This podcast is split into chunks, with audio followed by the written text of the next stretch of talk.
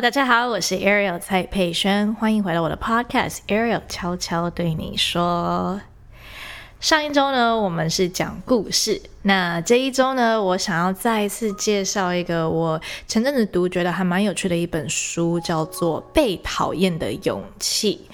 那相信很多人对这本书不陌生，因为它其实是一个很畅销的书，然后它霸占了书店的排行榜，好像据说有到连续一百五十八周，所以真的蛮夸张的。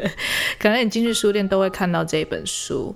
那如果你还没有读过这本书的话，那我想说在这边就可以简单的跟大家介绍一下，呃，尤其是里面的有一章节，我觉得共鸣特别的深。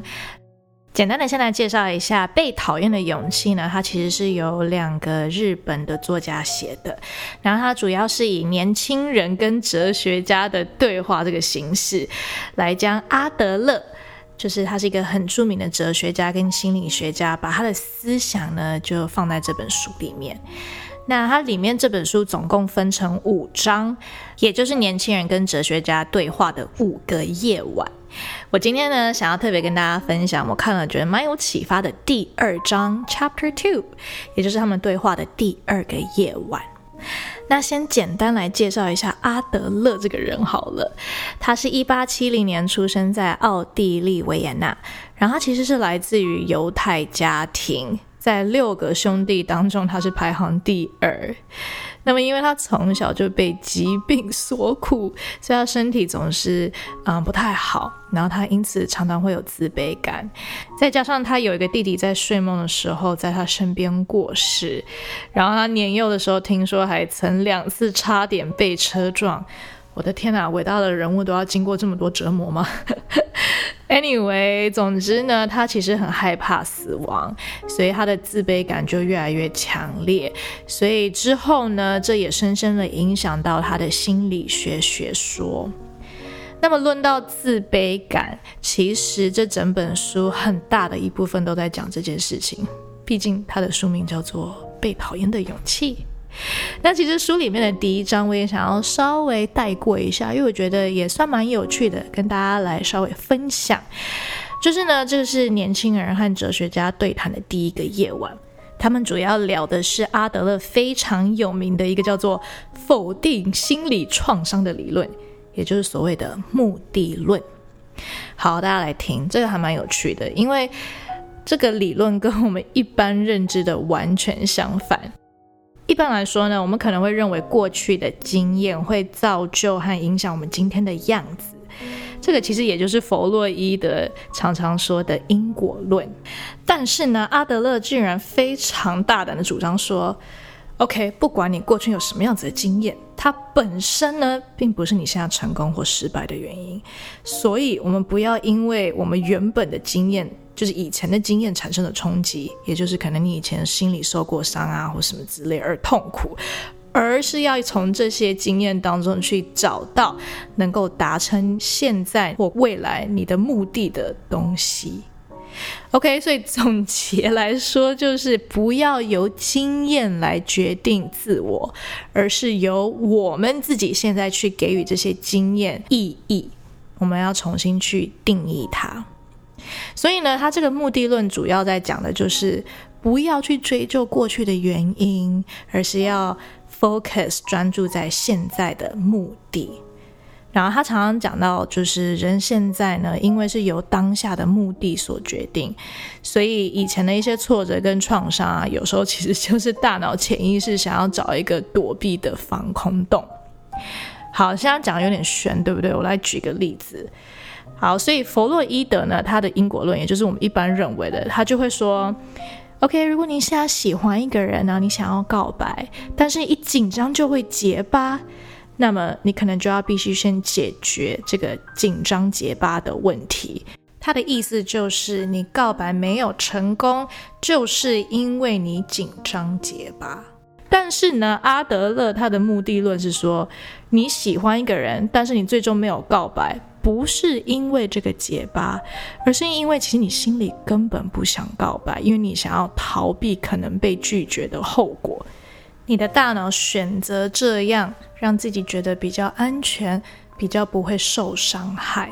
是不是蛮有趣的？所以呢，我觉得这其实还蛮正面的啦，因为我自己解读来讲，就会觉得。唉，因为有时候像心理师啊等等，都会告诉我们说，哇，就是你现在一定是你，比如说你原生家庭啊，或你以前朋友谁谁谁，或者是哪谁对你怎么样，你教育环境、成长背景造就你现在的样子。但是很无奈的是，很多过去是我们没有办法改变的，小时候发生的也是我们没有办法掌控跟决定的。所以，如果我们能够用阿德勒这样子的想法去看待以前遭遇的一些比较不好的事情，就不要再去追究那些原因，然后不要让它去定义我们，反而是能够帮助我们接受现在的自己，然后 focus 在我们现在要达到的目的。我觉得这样其实更有意义。而且不会浪费时间在那边，呃，你知道自怜自艾。所以呢，搞清楚我们现在到底要什么，而且决定你人生的，真的是活在现在当下的自己。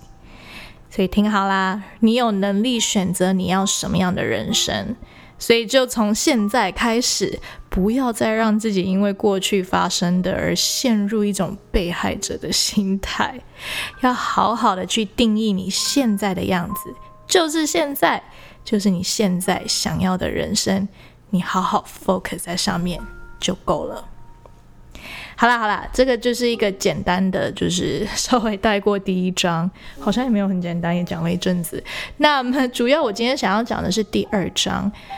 为什么会觉得这个第二章特别的吸引我呢？因为它的 title 叫做“所有烦恼都来自于人际关系”。噔噔噔噔。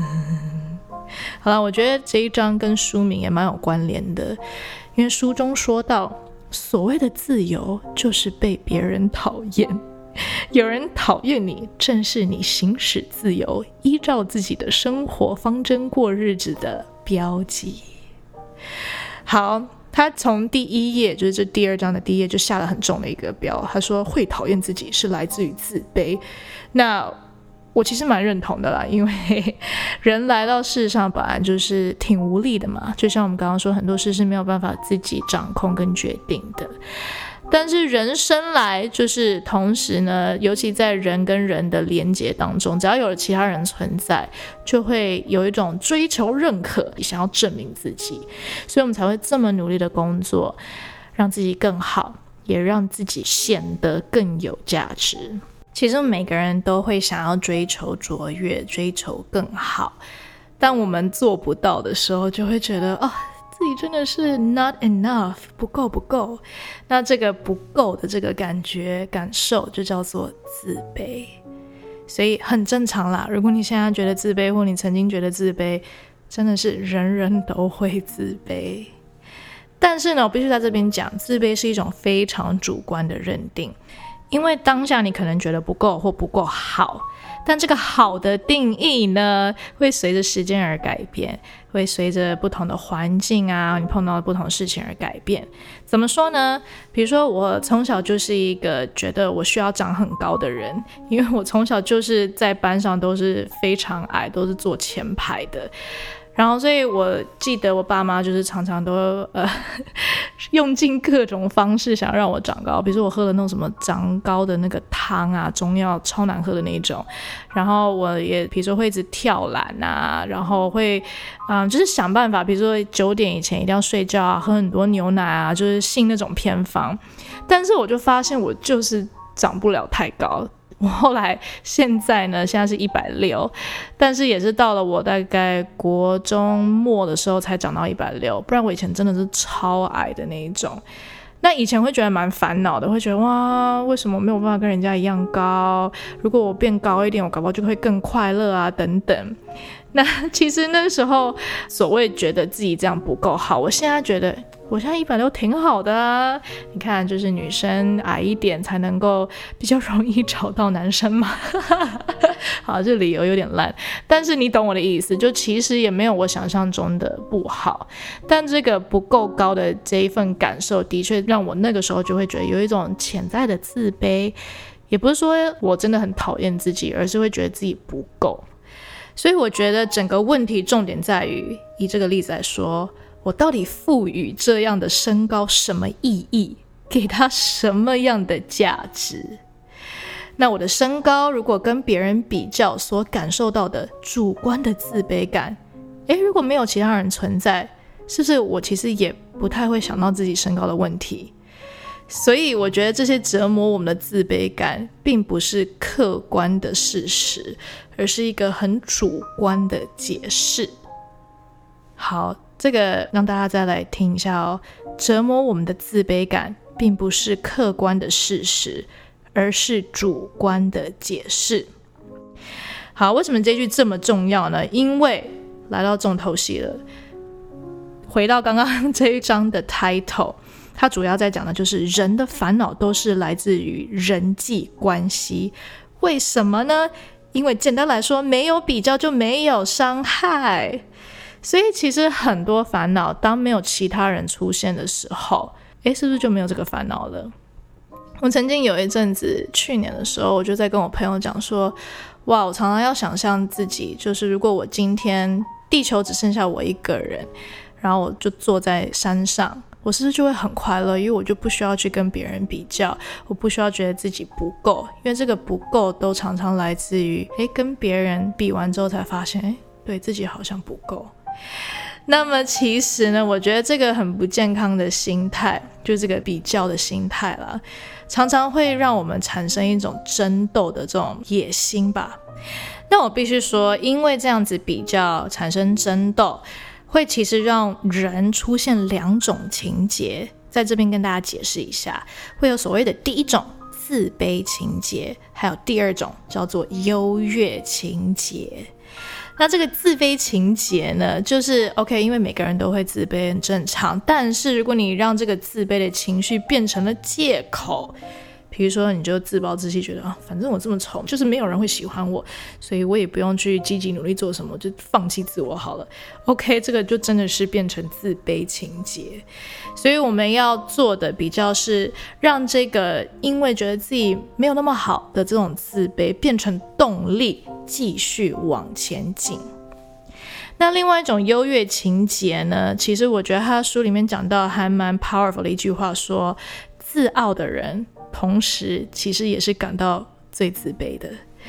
你身边有没有这种人，就是非常爱炫耀，或者是常常觉得自己高人一等？那其实这种人通常他表现的好像自己非常优秀，然后一定要全世界的人看到。所以这两个很极端的，就一个就是自我放弃呢，然后把它当借口；还有这种优越的，都是蛮极端的一个自卑的反射。那到底要怎么样去解决跟摆脱自卑跟自傲感的这个纠缠呢？那其实在这本书里面，他这第二章讲到的，我觉得还蛮有趣。他说，人际关系要同时有纵向还有横向的发展。OK，怎么说呢？纵向就是所谓的这个我们刚刚讲到权力斗争，就是一种我要证明我比较优秀，我比较好的这个心态。那因为有这样的心态，所以你会潜在的把每一个人都当成竞争对手跟敌人，然后他会开始变成一个无止境的权力斗争。因为你就是想要赢嘛，所以你就借着胜利来证明自己的能力。然后如果输了怎么办？你就会继续不断的进行复仇，所以它就是一个无止境的一个循环跟黑洞。然后到最后，可能你就是会觉得，天哪，我到底在干嘛？或许有一些人一直不会发现，然后就是让自己陷在里面，然后就觉得非常累。所以呢，其实阿德勒他提出的是应该要有横向的发展。好，我们不是在讲体重，也不是在讲，我们在讲的是人际关系的横向发展，也就是所谓的平等对待。OK，所谓追求卓越。不是要跟其他人竞争，其实你只要自己向前跨步就行。所以，我们对待别人的方式应该是要平等跟自由的，这样也会让自己更自由。到底这是什么意思呢？也就是他书里面讲的一句我非常喜欢的一句话：全世界都是我的伙伴。好，来，大家跟着我念一次：全世界都是我的伙伴。OK，这是在讲的就是你不要去把别人的优秀当做自己的不足，因为其实大部分的人跟你没有什么竞争关系，没有人一天到晚都是一直盯着你，想要跟你比较，想要跟你竞争。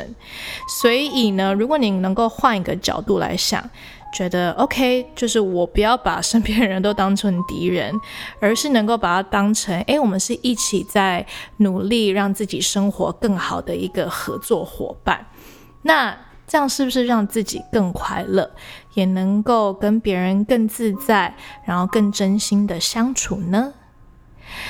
我觉得啦，其实也只有当我们真的不在乎跟别人的竞争跟输赢的时候，如果别人真的成功，我们也能够很真心的为他感到快乐，而不是你知道，有时候我觉得，当我们太 focus 在想要自己成功，看到别人好像比我们好的时候，我们就潜在觉得。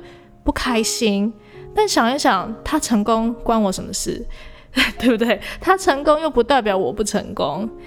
但我发现，像我，尤其在进了演艺圈之后，回到台湾，有时候我会很迷失。诶，有时候我会觉得，明明是大家做不同音的音乐，我做的是比较疗愈抒情。我可能看到一个什么 R&B hip hop，我看到他做的非常好。有时候我会觉得，哈。那那那我嘞？为什么我还在就是做我的疗愈抒情？但我就会迷失，忘记哎，等一下，他很好，又不代表我不好。所以我现在其实真的就换了一个角度，我现在看到其他人好，我就是真的为他们很开心。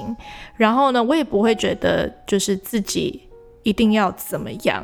我觉得我现在能够做我喜欢的音乐，我觉得我现在能够喜欢我现在的自己，能够接受，然后并且 focus 在我现在的目的，我现在的目标，我觉得就够了。全世界都是我的伙伴，所以我也希望大家可以跟我一样，把能够真心庆祝别人的成功，真心的分享他们的喜悦，当成我们的目标。我想说的是。健全的自卑感并不是和他人比较而产生的，而是一个理想中的自己比较后的结果。我们大家虽然都不同，但我们都是平等，我们都在走自己的路，专属自己的路，所以不需要去跟别人比较。只要你现在能够比以前更往前进一步，这就是人生的价值所在啦。这个就是哲学家给年轻人这一页的最终答案，让我觉得其实对我来讲就是一个非常好的提醒。最后呢，在 p o c a s t 结尾就跟大家总结一下啦。这本书刚刚提到的前两章我学到的重点，再一次跟大家说，就是第一个，其实你的意识就是你的一切，你认为是怎么样就是怎么样。你有权利去决定你现在还有未来的人生，所以不管过去发生什么事情，不要被过去所利用，而是要运用过去。那么第二个呢，很重要的，又要再讲一次，全世界都是你的伙伴，我是你的伙伴，他是你的伙伴，你身边的人都是你的伙伴，不需要去比较，也不需要去竞争。只要继续好好的走自己的路，专注在自己现在想要什么，想达成什么，踏实的往前走就好了，也就够了。今天谢谢大家收听这个被讨厌的勇气的这一集 Podcast，希望有鼓励到你。那也想要听听大家，就是对于我说书、分享一些我看的书的心得感想，喜欢吗？希望听我讲更多故事呢？希望我呃跟我不同身边的人多聊聊访谈，还是想要听我自己的一些经验等等，都可以欢迎在留言处跟我说。然后，如果你喜欢这集 podcast，记得留个五颗星评价，然后并且订阅追踪我的 podcast 跟频道哦。最后结尾想要送上这一首礼物给大家，它其实是我在好像二零一五年的时候写的一首歌吧。然后我在二零一八年刚回到台湾的时候，它是我第一首发的数位单曲。那想要放在这一集 podcast，因为我觉得其实如果换个角度想。很多的不同人，很多不同生命当中的经验，我觉得都是上帝给我们的礼物。不管当时觉得是好不好等等，我觉得回头看都会觉得它都是一个很宝贵的一个让我们成长的机会，或者是帮助到我们的人事物。所以就把这首礼物送给大家，希望大家也都能够每天带着一个感恩的心。全世界都是你的伙伴，我也是你的伙伴，我们就一起加油！Enjoy，see you next time。